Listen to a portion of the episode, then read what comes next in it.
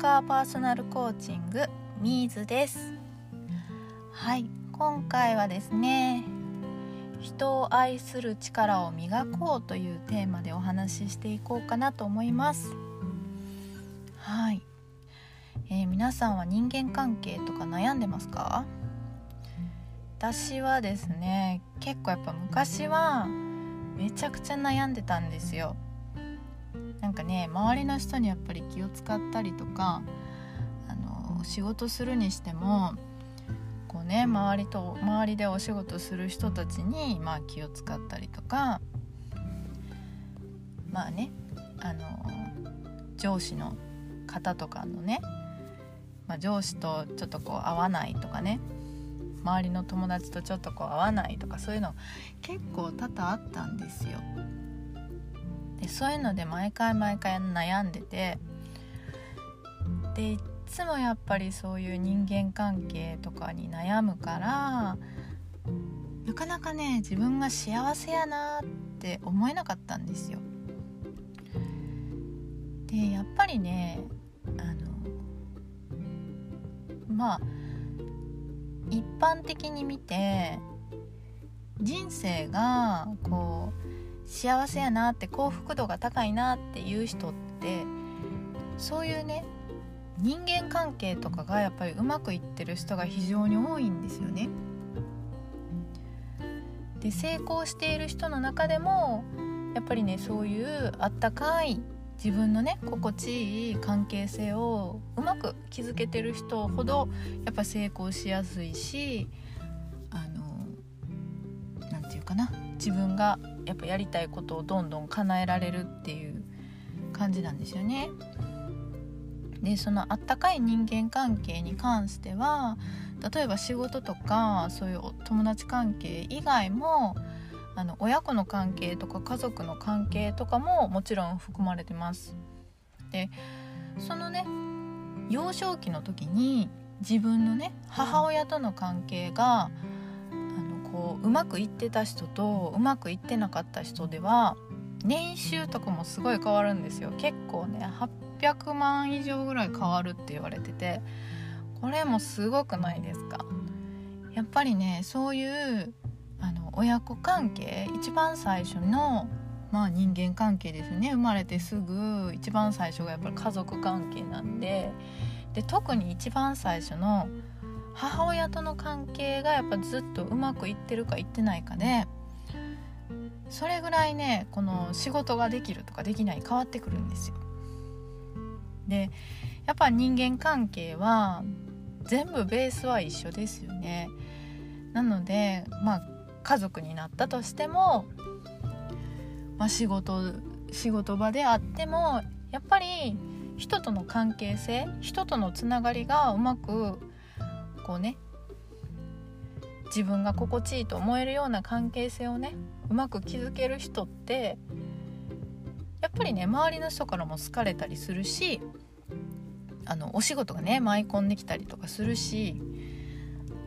すごく大事なんですよ。でそういうのってやっぱり自分自身が相手をあのまあ好きっていうか愛せるかどうかっていうのがすごく関わっていてこの人嫌やなって思いながら例えば接するじゃないですか。でそうするとやっぱりね相手にそういうのって波動なんですごい伝わるんですよね。でそういう状態でやっぱりあのおしゃべりしてたりとかするとどうしてもやっぱ仲良くはなれないんですよね。でトラブルが起きたりとかするんやけどやっぱりねうまくいってる人とかやっぱりねあの愛されるような人って自分自身もすごい相手に対してオープンやしすごい人のことを愛そうっていう気持ちが強い共感しようっていう気持ちが強い人が多いんですよね。それは何でかっていうとあのオキシトシンって聞いたことありますかね、まあ、俗に言う幸せホルモンとかあの愛されホルモンとか絆ホルモンとか言われてるんやけどそのオキシトシンがやっぱり増えれば増えるほど人に対してあこの人好きやなって思えたりこの人のことをちょっと共感できるなって思えたりまあ何て言うかなイライラしにくくなるこうちょっとこう攻撃性が減るって言われてるんですよね。なのでやっぱり愛する力を磨くためにはそのねオキシトシンを是非増やしてほしいなって思うんやけどじゃあ何をしたらオキシトシンが増えるのかっていうと相手とのね、まあ、スキンシップとかを増やしてもらうとすごいいいですよね。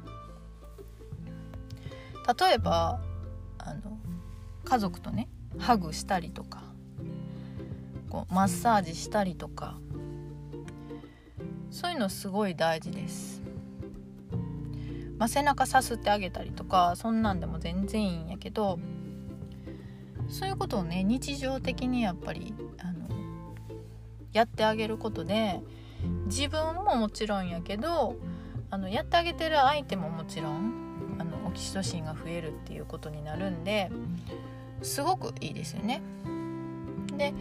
えっとまあ、1人しかいないわっていう人に関しては自分自身で自分の体を例えばねさすってあげるとかマッサージしてあげるとか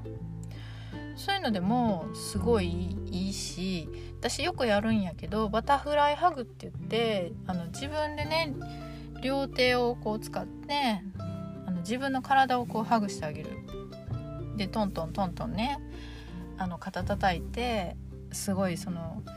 安心させるっていう、まあ、タッピング法っていうのがあるんですけどそういうのをねやってもらうだけでもものすごいこう気持ちが落ち着いてくるしあのこうまあ不安やったりとかちょっと攻撃性っていうのはこう減ってくるんですよ。で私ね昔ベビーマッサージをやらせてもらってたりとか、えーと、今もうコロナでねなかなか行けないんですけどあの病院でボランティアさせてもらったりとか介護施設の方行かしてもらったりとかっていうのがねあのよくさせてもらってたんやけどで介護施設とか病院とか行くとやっぱりそのまあ年配の人が多いんで年配の人たちがねやっぱりこう例えば認知症とかちょっとこうねこうどんどん年がね上になってくると結構やっぱ攻撃性っていうのがすごい強くなってくるんですよね。で初めて来た人に対してのすごい警戒心というかそういうものが強くて私たちみたいなボランティアでねいきなり肌を触るみたいなことに対してのすごいこう怒ったりとか嫌やって言ってきたりとかするわけなんですよ。なんやけどまあ一回ね